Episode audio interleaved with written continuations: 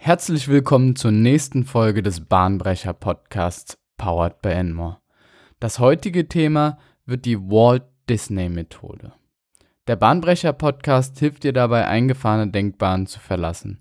Wir geben dir ein Rüstzeug in Form von Techniken, Methoden und Theorien an die Hand, um bahnbrechende Ideen zu entwickeln und diese in Innovationen zu verwandeln. Dabei greifen wir zurück auf unsere Erfahrung als Beratungshaus und teilen dir mit, was sich in der Praxis wirklich bewährt. Als ich im Titel Walt Disney erwähnt habe, ist wahrscheinlich bei jedem ein Licht angegangen. Ich glaube, es gibt keinen, der nicht Walt Disney kennt und das Unternehmen Walt Disney. Walt Disney hat Mickey Mouse entworfen und Filme wie Pinocchio, Bambi, Cinderella, Schneewittchen und Peter Pan entwickelt, die, glaube ich, unser aller Kindheit wenn nicht sogar auch unser Erwachsenenleben geprägt haben.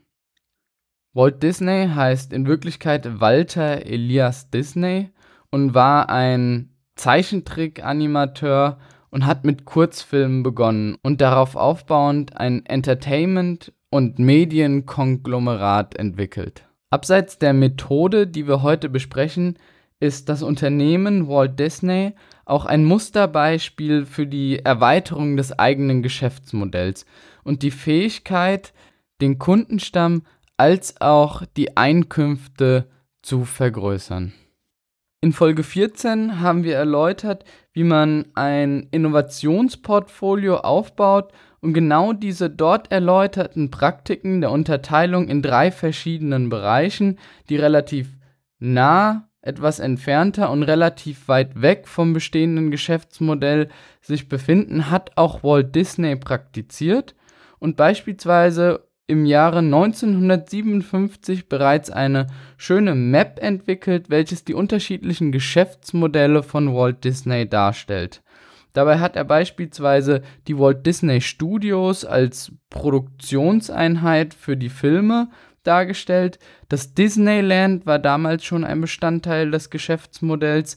Der Vertrieb von Musik, Magazinen, Comics, Büchern und Merchandise gehörte mit dazu, aber auch TV-Sendungen und Filme, die erstellt wurden und vertrieben wurden, wurden auf dieser Map festgehalten.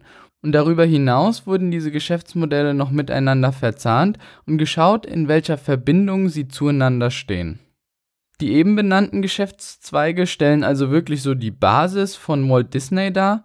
Was vielen sicherlich nicht bekannt ist, sind beispielsweise Geschäftsmodelle des Sprachenunterrichts, dass Disney die Filme dazu nutzt, beispielsweise in China ist das sehr groß, Kinder die englische Sprache zu vermitteln und Englisch zu unterrichten, das für sie deutlich attraktiver ist, wenn Goofy den Unterricht leitet, als wenn das eine strenge Lehrerin vor einer Tafel tut.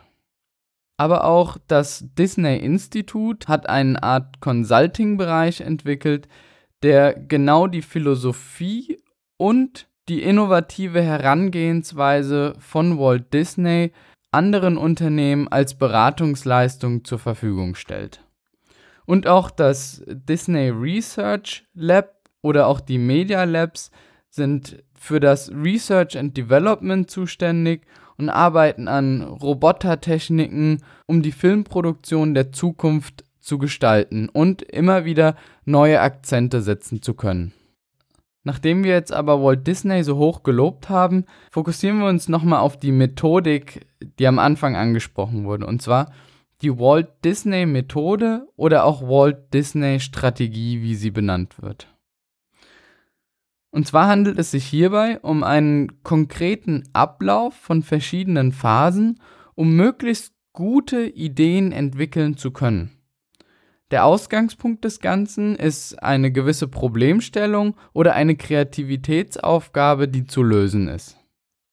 Ähnlich wie bei der Sechs-Hüte-Methode von De Bono, die wir bereits in Folge 3 ganz am Anfang des Podcasts vorgestellt haben, findet sich auch bei der Walt Disney-Methode eine Rollen- und Perspektivaufteilung statt. Das bedeutet, man nimmt im Laufe des Innovations- und Ideenprozesses drei verschiedene Perspektiven und Rollen als Person ein und betrachtet die Innovationsaufgabe von diesen drei verschiedenen Perspektiven. Es ist also eher als groberes, umfassenderes Framework anzusehen, welches Spielregeln definiert hinsichtlich welcher wir die Aufgabe begutachten. Die drei verschiedenen Perspektiven, die wir gerade betrachtet haben, können auch als Welten bezeichnet werden und untergliedern sich einmal in die Träumerwelt, in die Realistenwelt und in die Kritikerwelt. Relativ explizit dokumentiert wurde diese Methode in einem Werk zum Thema des neurolinguistischen Programmierens. Dabei geht es hauptsächlich darum, gewisse Kommunikationstechniken und Methoden anzuwenden, um psychologische Abläufe innerhalb des Menschen zu strukturieren und ein Konzept dem Ganzen vorzugeben. Die Methode heißt Walt Disney Methode, weil die Rede davon ist, dass Walt Disney genau diese Phasen, diese unterschiedlichen Phasen in seinem Kreativitäts- und Ideenprozess angewendet hat und er damit im Prinzip so der Urvater dieser drei Phasen ist.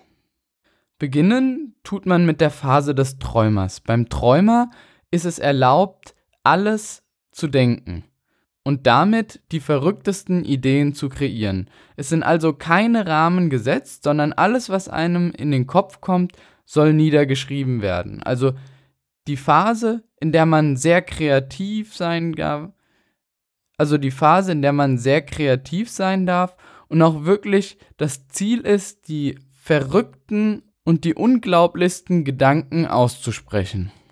Der Kreativität sollen hier also wirklich keinerlei Grenzen gesetzt werden. In der nächsten Phase, des Realisten, wird dann geschaut, wie man diese Ideen umgesetzt bekommt. Also ein deutlicher Praxisbezug zu den kreativen Ideen, die man im Vorfeld entwickelt hat, gezogen. Währenddessen man sich in der ersten Phase Fragen stellen kann wie was wäre schön, wie sieht die ideale Situation aus, was ist ein Traumzustand, was ist jetzt völlig verrückt und abgedreht, orientiert man sich in der Phase des Realisten eher an den Fragen wie was wird für die Umsetzung benötigt, welche Informationen haben wir schon, um was muss man sich gegebenenfalls noch kümmern. Also das ganze Projekt etwas analytischer betrachtet. Und in der letzten Phase des Kritikers wird das Vorhaben nochmal richtig hinterfragt und in die Mangel genommen. Also alle Probleme aufgezeigt, die Schwächen dargestellt und sich gefragt, was könnte denn überhaupt nicht funktionieren, was sind Risiken und hier darf man wirklich negativ denken und auch das Vorhaben und die Idee erstmal schlecht machen. Mit diesen Ergebnissen aus der ersten Runde des Durchlaufs, also mit den Schwachstellen und mit den Problemen, die auftreten, kann man dann eine zweite Runde drehen und sich überlegen in einem zweiten Ideenprozess, wie man diese Probleme oder Schwachstellen des ersten Ideenansatz kompensiert bekommt. Und in der Regel braucht es so zwei bis drei Durchgänge, bis dann letzten Endes eine wirklich plausible und gute Idee zustande kommt.